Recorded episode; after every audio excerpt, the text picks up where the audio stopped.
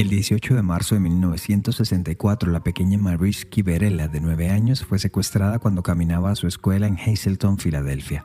Esa misma tarde, su cuerpo fue encontrado en un botadero de residuos de carbón tras haber sido violada y estrangulada. Sin pistas ni testigos, lo único certero del crimen eran los restos de fluidos del atacante, pero como dice el refrán, la justicia cojea, pero llega. Este 2022, es decir, 58 años después, finalmente lo pudieron identificar gracias a un estudio de genealogía genética que encontró a una mujer como la persona con un match casi perfecto al ADN del agresor. Tras ubicarla, hallar al familiar y excavar su cuerpo, comprobaron que James Paul Forte, muerto en 1980, había sido el asesino y violador de Maurice, cerrando así uno de los casos abiertos más antiguos de los Estados Unidos.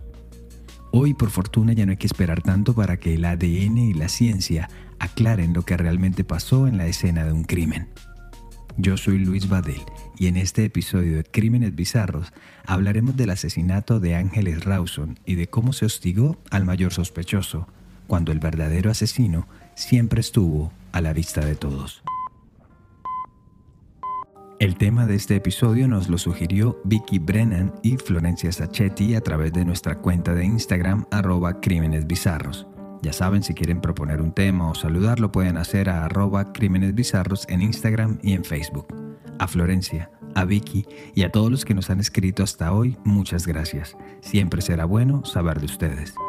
Y con este capítulo número 25 terminamos esta primera temporada, este primer año de Crímenes Bizarros.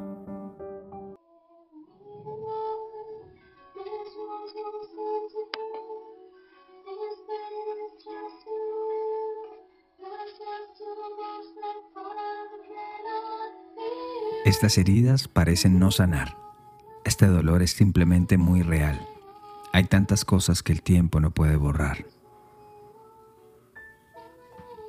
La que canta en ese video es Ángeles Rawson apenas meses antes de ser asesinada a sus 16 años, una mañana de junio de 2013 en el barrio de Palermo en Buenos Aires.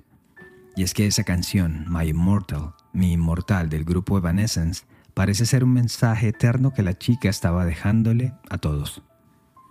Y es que aunque hayan pasado nueve años desde su muerte y ella ya no esté aquí físicamente, parece ser una herida que no sana del todo y que sigue más viva que nunca, no solo en su familia, sino tal vez en toda una generación que durante meses y años siguió muy de cerca a uno de los casos más mediáticos de ese país. Y es que la vida de Ángeles, como la de cualquier adolescente, cualquier menor de edad que muere, podría interpretarse como que terminó muy pronto.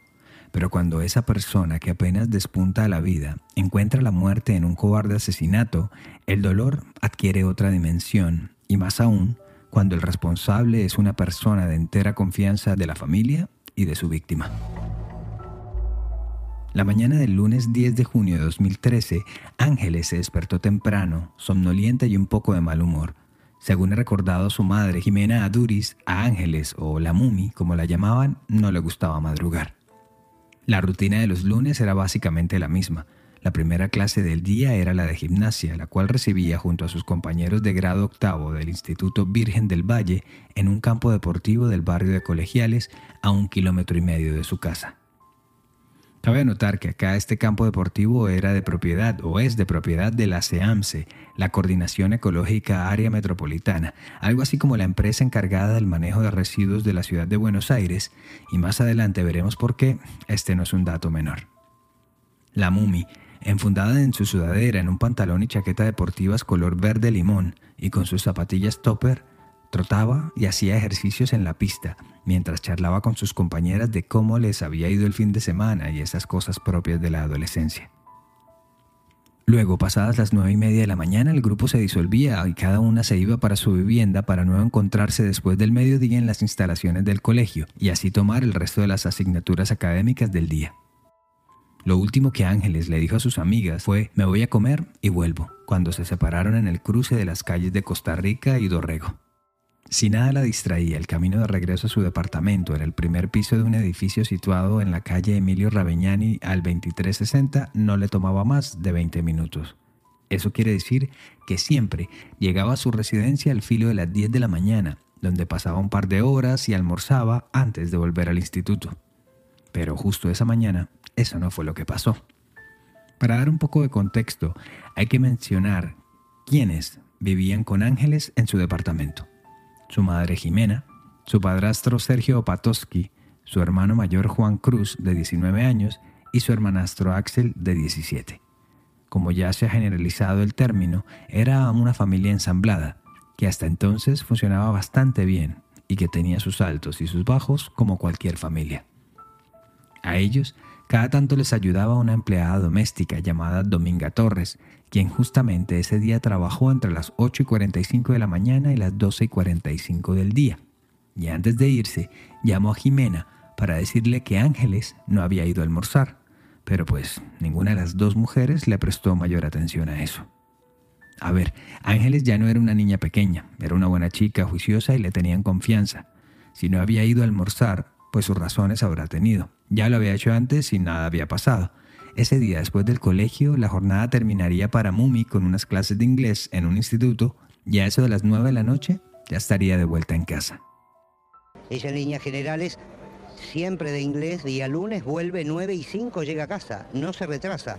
Y si se retrasa, con su teléfono celular nos llama y nos dice, mamá, estoy atrasada, llego en 15, llego en 20 como I-20 no llamó y no estaba en casa, ahí fue donde yo fui a la habitación y encontré la mochila, donde mi mujer llamó al colegio y le informaron que por la tarde no había ido mm. y al Instituto de Inglés tampoco.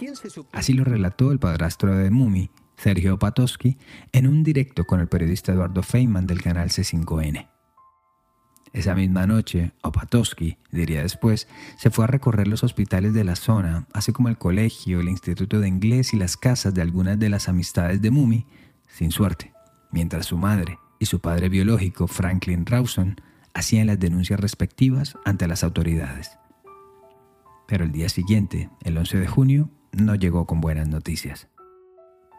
A eso del mediodía y a unos 20 kilómetros de distancia se empezó a esparcir como pólvora la noticia de que en la planta de residuos de la SEAMSE, pero la ubicada en la localidad de José León Suárez, en el conurbano bonaerense, habían encontrado el cuerpo de una joven, envuelta en una bolsa negra de basura. Estaba con sus zapatillas, con su pantalón de gimnasia verde colocado normalmente. Tenía descubierto parte del torso y tenía una bolsa verde que le cubría parcialmente la cabeza. Relató a la radio Gavino Pistoia, secretario gremial de la SEAMSE y uno de los primeros operarios en encontrarse con el cuerpo. De inmediato la noticia llegó a oídos de los familiares de Ángeles, quienes confirmaron lo peor cuando el fiscal Héctor Seba describió el hallazgo de la joven a la radio. El funcionario judicial precisó que el cuerpo de Ángeles fue encontrado por el personal que trabajaba en la cinta donde se clasifica la basura, la cual llega hasta esa mega planta de reciclaje desde todos los puntos de la ciudad y del conurbano bonaerense en los camiones recolectores. Es en la cinta de inspección de la basura cuando aparece el cadáver, precisó el fiscal Seba. De inmediato los periodistas se apostaron en tres puntos. Uno, frente al edificio Raveñani donde vivía Ángeles. Dos, frente a la planta de Seance de José León Suárez donde apareció su cuerpo. Y tres, frente a la planta de Seance del barrio Colegiales, donde la joven había tomado su clase de gimnasia 24 horas atrás. Los canales de televisión no paraban de transmitir sobre la tragedia, sobre el hallazgo, y pues ante la falta de certezas empezaron a presentar todo tipo de hipótesis y teorías, y a formular todas las posibles preguntas del caso. Por supuesto, el público, los televidentes, empezaron a hacer lo propio. Obviamente, una de las primeras acciones generales fue la de mirar hacia todas aquellas personas que tenían que ver con las operaciones de la SEAMSE, es decir, los conductores de los camiones, los recolectores de basura, el personal de seguridad y vigilancia de las plantas y hasta del mismo centro deportivo, y también los recicladores que merodeaban los alrededores. Fue por eso que las directivas de la SEAMSE trataban de explicar en los medios lo complejo que era su operación diaria y las diferencias entre las dos instalaciones dijeron que la de colegiales era una estación de transferencia, a donde llegaban en camiones chicos los residuos de buena parte de la capital federal antes de salir a una planta mayor, de reciclaje y hasta con relleno sanitario, como lo es la de José León Suárez. Siguiendo con el detalle de la operación, mientras la planta de colegiales cerraba a la noche, la del conurbano operaba las 24 horas y pues estamos hablando de que en toda la ciudad y en toda la zona metropolitana a diario se recopilaban toneladas y toneladas de desechos. Para ser exactos, según la página web del gobierno de la ciudad de Buenos Aires, en 2012 la cifra estaba en 6.000 toneladas de residuos al día. Así que el hecho de que se haya encontrado el cuerpo de Ángeles en la banda transportadora fue simplemente un triste milagro, como una seña del destino de que al menos este caso no podía quedar impune. Pero ya con el cuerpo de la mumi se abría toda una nueva arista de la investigación y con la autopsia se darían las primeras pinceladas de lo que le pasó principalmente agradecer a todos lo que para que encontráramos a Ángeles. Lástima que bueno, fue un, final, eh, un desenlace feo, pero ella está en el cielo y es un ángel y, y va a iluminar Así habló su madre, Jimena Duris, a la prensa en las puertas de su edificio cuando se enteró del hallazgo del cuerpo de su hija. En su alocución, la madre de Ángeles también les pidió a las autoridades que investigaran a fondo todo lo que había pasado y les dio una suerte de consejo a las madres que la estaban viendo por televisión, que cuidaran mucho a sus hijos, que el mundo parecía irse al revés y que por favor respetaran este momento de dolor e intimidad. Su hermano, Juan Cruz, también habló a los medios en otro momento de la tarde y dio un discurso parecido. La verdad es que es una situación muy difícil. Estamos tratando de mantenernos fuertes hasta eh, el último momento, eh, nunca abandonar las esperanzas hasta que, bueno, evidentemente ya estaba todo más que confirmado. Pero fue una frase de la madre la que hizo que todos perdieran un poco la cabeza. Estoy en paz, estamos en paz y somos muy unidos, hay mucho amor. Fue una persona que nos dio más, todas alegrías y así la vamos a recordar y, y, algún día la veremos de nuevo.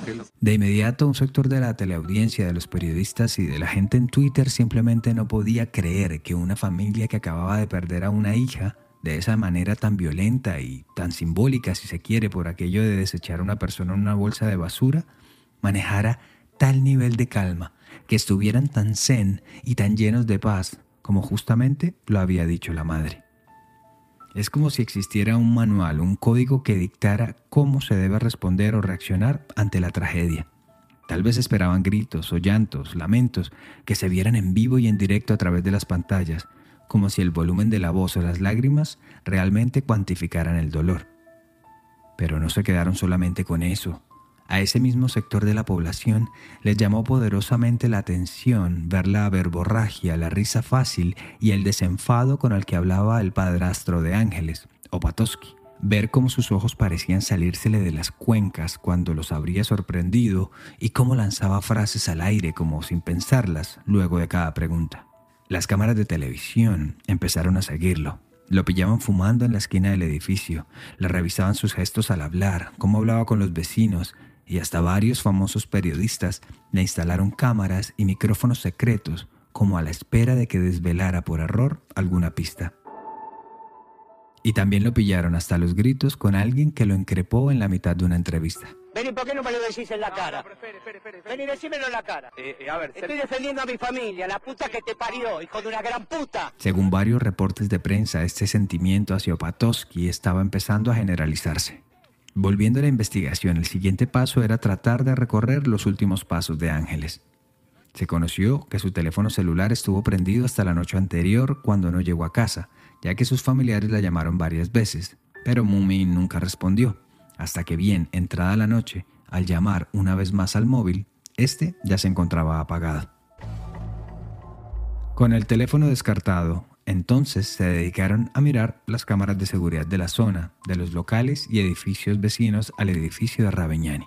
Edificio que, por cierto, no contaba con cámaras de seguridad ni en la entrada ni en las zonas comunes. Fue justo la cámara de seguridad de la edificación contigua la que dejó ver a las 9 y 50 de la mañana de ese 10 de junio que la Mumi, vestida con su uniforme deportivo color verde, sí llegó al edificio. Tras descubrir esas imágenes, los investigadores, encabezados por la fiscal Paula Azaro, centraron sus esfuerzos en los que estaban esa mañana en el apartamento A de la planta baja del edificio de Ravignani, es decir, la mucama Dominga Torres y su hermanastro Axel Opatowski, quien justamente ese día no había ido a la escuela.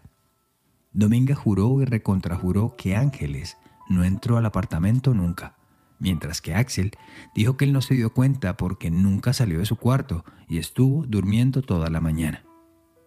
La madre y su padrastro habían salido por separado y en horas distintas de esa mañana a realizar unas cobranzas y otras diligencias relacionadas con la microempresa que tenían. Pero aún así, las sospechas de buena parte del público seguían recayendo sobre Opatoski. Varios reportes de los medios por esos días incluso empezaron a hacer eco de esas habladurías del público y hasta contrataron expertos en lenguaje no verbal para analizar cada uno de sus gestos y tratar de descubrir su verdadero yo. Pero eso no era todo. En su contra hubo hasta falsos testigos. Así lo recordó el periodista de policiales Rolando Barbano, conductor junto a Ricardo Canaletti del programa Cámara del Crimen, cuando hicieron un recuento del caso. Te voy a dar el nombre, se llamaba Eliodoro Rubén Vivero. Ese testigo que llevó la secretaria de Enlace Judicial, una funcionaria del Ministerio de Seguridad, le dice a Paula Zaro que lo había visto la noche del crimen, la del lunes 10, a Opatoski por la calle Paraguay empujando un contenedor de basura. Ya está, listo. Pero esta no fue la única normalidad. Una primera autopsia señaló que Ángeles había muerto producto de los traumatismos recibidos al interior del camión de basura. Se trata de una asfixia provocada por una gran presión del tórax en las que hubo fracturas múltiples en costillas y en la clavícula derecha, dijo el médico forense Héctor Konopka. Este también afirmó que la chica había agonizado durante 12 horas por falta de oxígeno y presión en el tórax. No obstante, para el perito Jorge Quiroga, quien integró la junta médica de la autopsia, la muerte de Mumi fue por asfixia manual. Pero no solo eso, sino que también hubo intento de violación. Con el tiempo, se desestimaría el concepto del forense Konopka, pues en el video oficial de la diligencia se le vio fumando al lado del cuerpo, trabajando sin guantes durante la necropsia y reconociendo incluso que había tenido contacto con el cuerpo de la chica sin seguir los protocolos. Además, reforzando la versión de Quiroga, las fotos oficiales de la diligencia forense le permitieron comprobar que el cuerpo de la joven presentaba lesiones paragenitales, es decir, en la parte interna de los muslos y la pelvis, y que aunque no se había consumado la penetración, la chica había sido abusada sexualmente. También se pudo conocer públicamente que Ángeles había sido atada con cuerda sisal, con esa soga delgada, color natural, como la que se usaba antes para atar cajas, y que tenía también amarradas las muñecas y los tobillos con cuerda de pescar. Quiroga y su equipo determinó también que la chica había sido asfixiada manualmente, con una mano en el cuello y otra en la boca, y que la fractura en el pecho, clavícula y las costillas había sido por el peso de su agresor, y no por la máquina compactadora del camión de basura. Pero hubo también otro hallazgo importante. En varias de las uñas de la mumi había material genético de su agresor y pues la muestra fue enviada al laboratorio respectivo para su análisis. Obviamente, todas las miradas se centraron aún más en todo su círculo familiar, en su padrastro, sus hermanos, su hermanastro, su madre. Las teorías sobre la presunta participación familiar iban en aumento entre la opinión pública. Extrañamente no había otra línea investigativa, no había testigos, no había cámaras de vigilancia, la policía no había encontrado nada normal en sus allanamientos y no habían llamado a nadie más a declarar, ni a los vecinos ni al personal del edificio. La lógica indicaría que ese debió haber sido el primer paso de la investigación, pero no fue así. Acá hay que anotar que en Argentina es muy común la figura del portero o del encargado, que es una persona que usualmente vive en la misma construcción en un apartamento más chico ubicado en el sótano o en el último piso y quien se dedica a las tareas de mantenimiento y a veces también administrativas. El del edificio Raveñani al 2360 era Jorge Néstor Mangieri, de 45 años, quien llevaba más de 10 años trabajando y viviendo en la propiedad. Era una persona de confianza para todos, y como lo indicaría la tradición de los de su gremio, siempre manejaba un poco más de información que el resto del vecindario. Es más, fue él quien identificó a la mumi en el video de seguridad del edificio vecino. Digo, a final de cuentas la conocía muy bien, la había visto crecer desde que la chica tenía seis años de edad y hasta incluso la había cuidado en su casa o en la terraza del edificio cuando era más pequeña y subía a jugar con sus hermanitos. El día de los hechos estuvo todo el día en el edificio cumpliendo sus labores, pero justamente el martes 11 de junio, al día siguiente, cuando apareció el cuerpo sin vida de Ángeles, Mangieri había mandado a su reemplazo, aduciendo que estaba con gripa y que se sentía mal. La fascinación por el caso era tal que aunque el jueves 13 de junio un tren de pasajeros se estrelló contra otro en la estación de Castelar, dejando un saldo de dos muertos y 300 heridos, en todos los medios de comunicación solo parecía haber espacio para hablar de Ángeles Rawson. Durante ese día, el 13 de junio, los móviles cubrían en directo a las afueras de la cochería Paraná de la casa funeraria donde velaban los restos de la chica en la localidad bonaerense de Vicente López. Allí desfilaron cientos de personas, de sus compañeros de escuela, su exnovio, los amigos de sus hermanos que la conocían desde niña. Su hermano mayor, Jerónimo, quien no vivía con ellos en la casa, se descompensó un par de veces y tuvo que salir varias veces de la sala de velación para tomar algo de aire fresco. Llamó la atención que al velatorio también iban llegando jóvenes vestidos de negro y de rojo, con sus pelos tinturados, luciendo maquillaje, vistiendo botas altas y camisetas y buzos con estampados de anime, de Naruto, de Caballeros del Zodiaco. Ellos eran los mejores amigos de Mumi, con quienes compartía su pasión por las caricaturas japonesas, el cosplay y la música de bandas como Linkin Park o Evanescence. Ellos eran su tribu urbana acaso desconocida o exótica para la mayoría, pero que incluso por eso un sector de la audiencia, siempre hambriento de polémica, la alcanzó a juzgar. Mientras avanzaba el funeral y más adelante el entierro en el cementerio de Jardín de Pilar, personal de la policía y la fiscalía allanaban el apartamento de Ángeles en busca de cualquier tipo de pista. Así lo narró la madre al diario La Nación. Allanaron mi domicilio cuando yo la estaba velando y yo ya no pude volver nunca más a mi casa porque me la dejaron destruida y además la señora del portero vivía en el edificio. El día siguiente, el 14 de junio, a altas horas de la noche, alguien cayó en cuenta de que el portero del edificio o su esposa, quien también vivía allí, podrían dar algún indicio de lo sucedido. Pero al parecer, el tipo solo apareció el día 12, habló con los investigadores y luego no volvió más. Así que con la primera que hablaron fue con Diana Saetone, la esposa de Mangieri. Y es ahí cuando empezó un camino sin retorno con rumbo a la verdad. A la pregunta de que si ella se había quedado en casa la noche del 10 de junio, la mujer dijo que no, que justamente ese día se había quedado en la casa de sus padres, ya que Mangieri estaba arreglando la que tenían en la localidad de General Pacheco. A la pregunta de que si Mangieri se había quedado con ella esa noche, ella respondió que no pero su versión no fue muy clara, sino más bien confusa. Hay que decir que Saetone por esos días estaba bastante enferma de un cáncer de tiroides que padecía, así que digamos que su testimonio fue tomado con cierta compasión. El turno después fue para Mangieri, quien en un detalle increíble llegó detenido a la Fiscalía de Instrucción número 35, vestido como si fuera un miembro de la Policía Federal Argentina, la PFA, con su gorrita y su chaleco azul. La fiscal, Paula Azaro, y su secretario empezaron el interrogatorio. Aprovecharon la hora, el cansancio y acaso también el delicado estado de salud de su esposa y las futuras o posibles consecuencias de sus contradicciones para ablandar un poco Mangieri. En medio de la declaración, Mangieri se levantó la camisa y mostró lo que parecían ser unas quemaduras.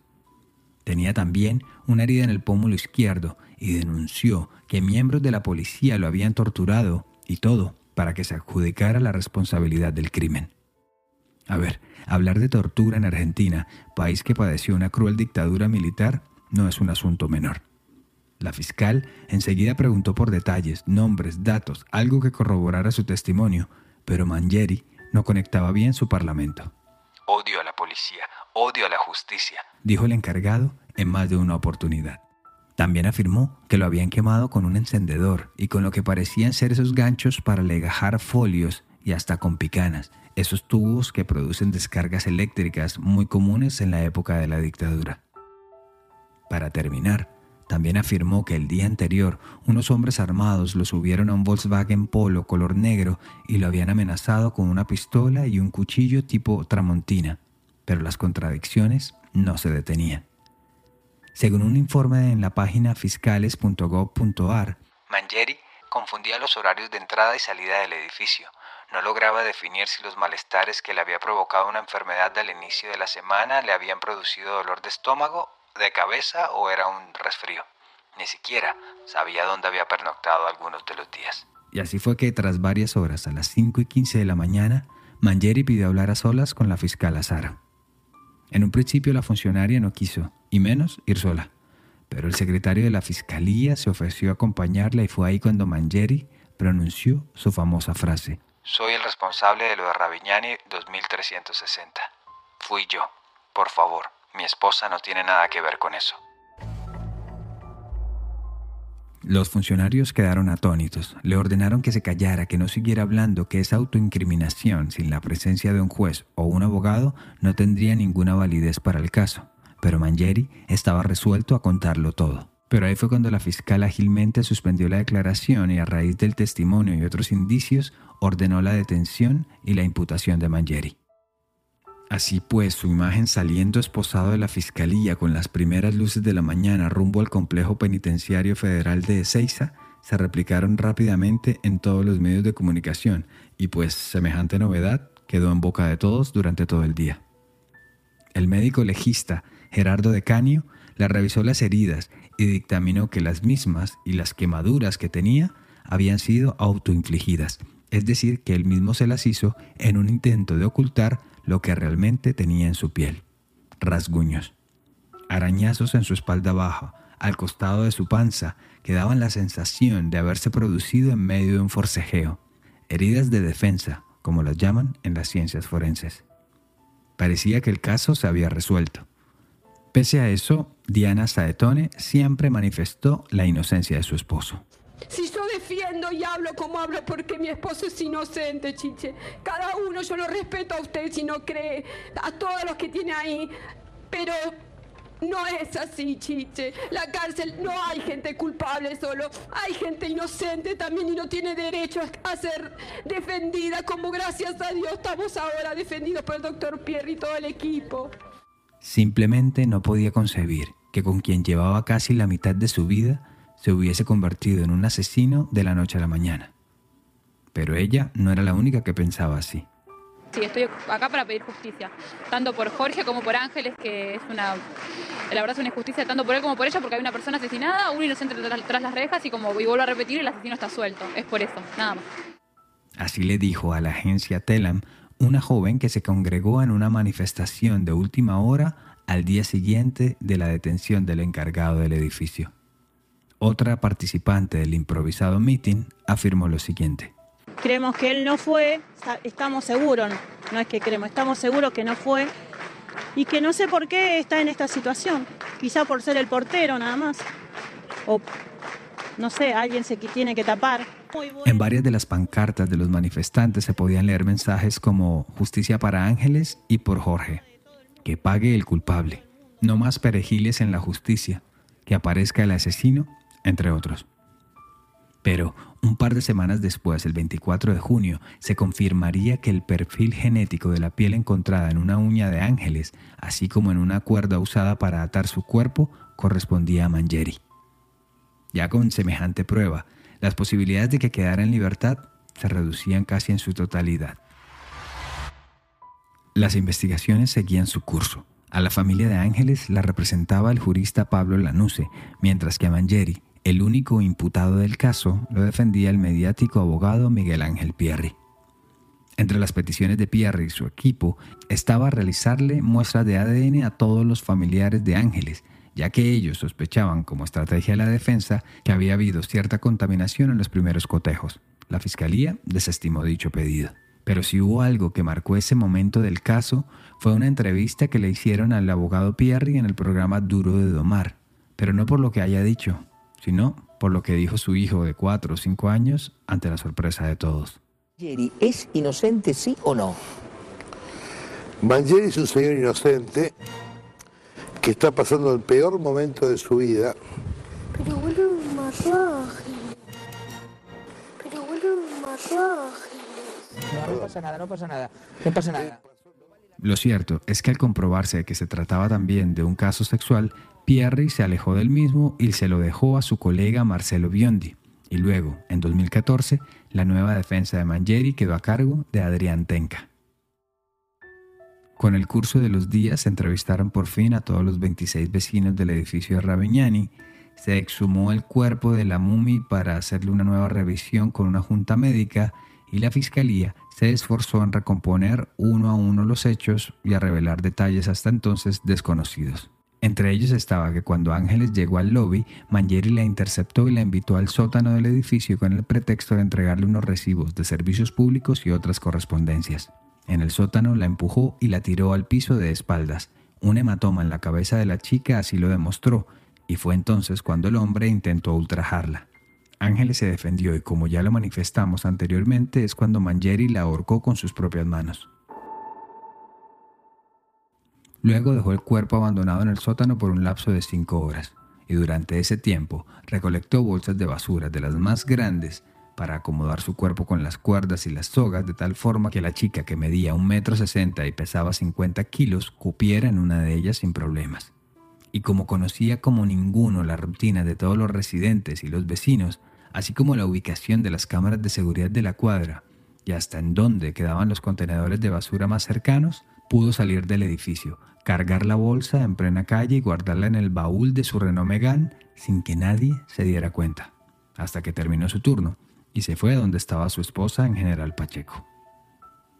Según un artículo del diario La Nación de junio de este año, firmado por Gustavo Carabajal, uno de los periodistas que más notas ha escrito sobre el caso, en la época que Ángeles fue asesinada, no había contenedores de basura sobre Ravignani al 2300.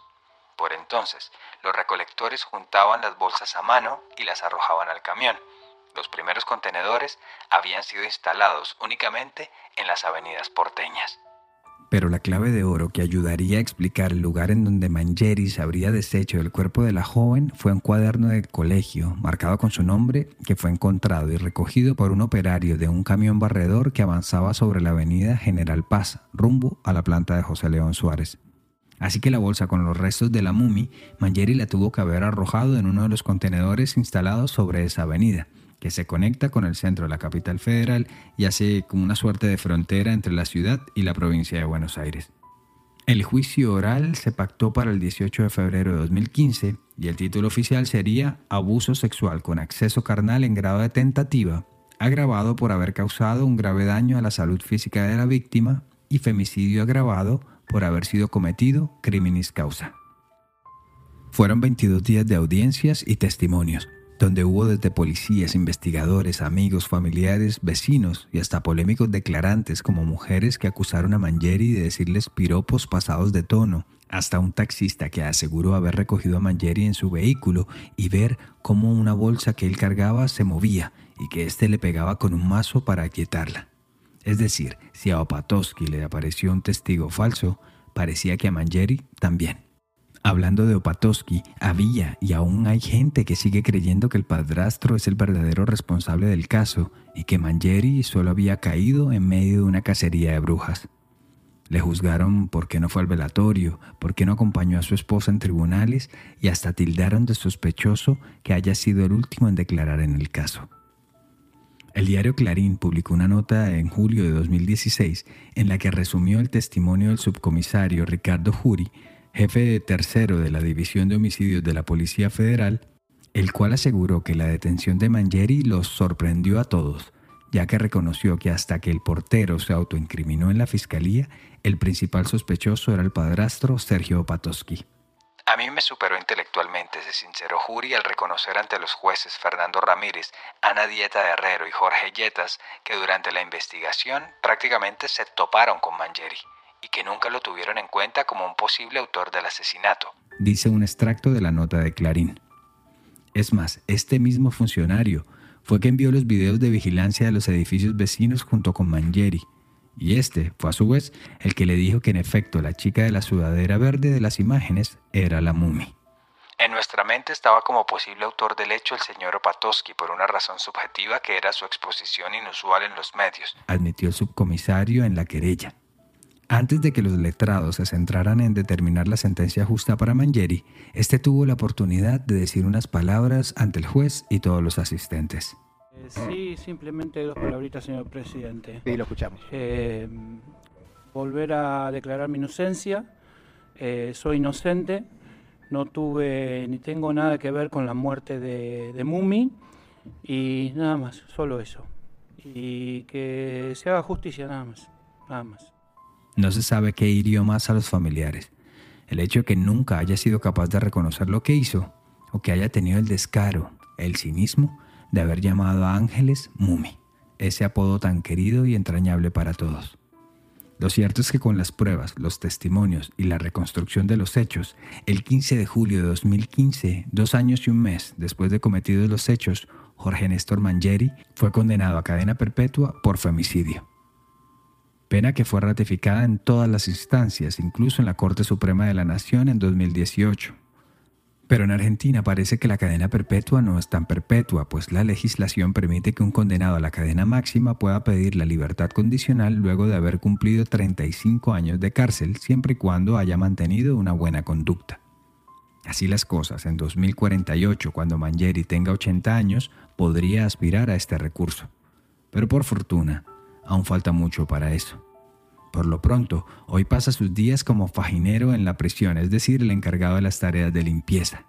Su esposa y su familia, al menos hasta el 2020, antes de la pandemia, lo visitaban juiciosamente cada dos semanas. A final de cuentas, lo que era la normalidad para la pareja también terminó abruptamente esa noche de junio. Por su parte, la vida de los Rawson Opatowski nunca volvió a ser la misma desde que la Mumi les fue arrebatada. Al departamento que compartían como familia nunca más volvieron y lo pusieron en renta. Hasta hace unos años, ahora allí vive una jubilada. Jimena Duris y Sergio Patoski siguen juntos, se acompañan y se complementan en el dolor, pues para su bien no prestaron atención a los comentarios malintencionados y a los señalamientos. Opatowski sigue trabajando como instructor de pesca, mientras que Jimena se volvió una activista sobre los femicidios y trabaja con el Observatorio de Víctimas de Delitos. De sus hijos, Jerónimo, el mayor, es tesorero de un banco. Juan Cruz es ingeniero de sistemas.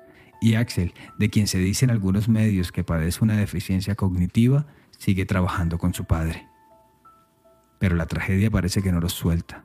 Mi suegra falleció de tristeza a los seis meses y al año murió mi hermano también, cuando la defensa lo llamó como testigo. Mi hermano tenía problemas cardiológicos y no los resistió no lo resistió y se murió. Y sobre el dolor de vivir sin su hija, Jimena, cada vez que habla, lanza una frase más aguda y emotiva que la anterior. El gran temor que tenemos eh, las mamás es que tu hijo se transforme o tu hija se transforme en una, en una foto vieja o para las personas que no la conocieron en un fantasma, ¿no? El proyecto del hijo y ese tesoro que fue mi hija mujer, porque yo pensé que nunca iba a tener una hija mujer, y no está más. Y, no está más nada de eso. La tuve poquito tiempo y la extraño horrores, pero yo me siento bendecida de haber sido su mamá. Yo no tengo odio en mi corazón. Eh, enojo sí, pero si la tuviera cinco minutos más, no la soltaría.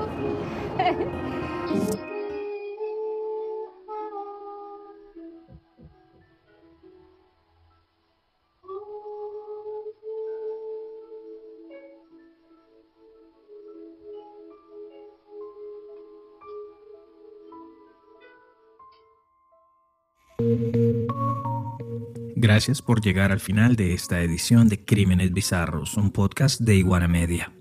Este episodio fue escrito y producido por mí, Luis Badel. Y ya lo saben, suscríbanse en sus plataformas digitales favoritas y pasen la voz con sus amigos. Cualquier mensaje o sugerencia de temas lo pueden hacer en arroba crímenes bizarros en Instagram o Facebook.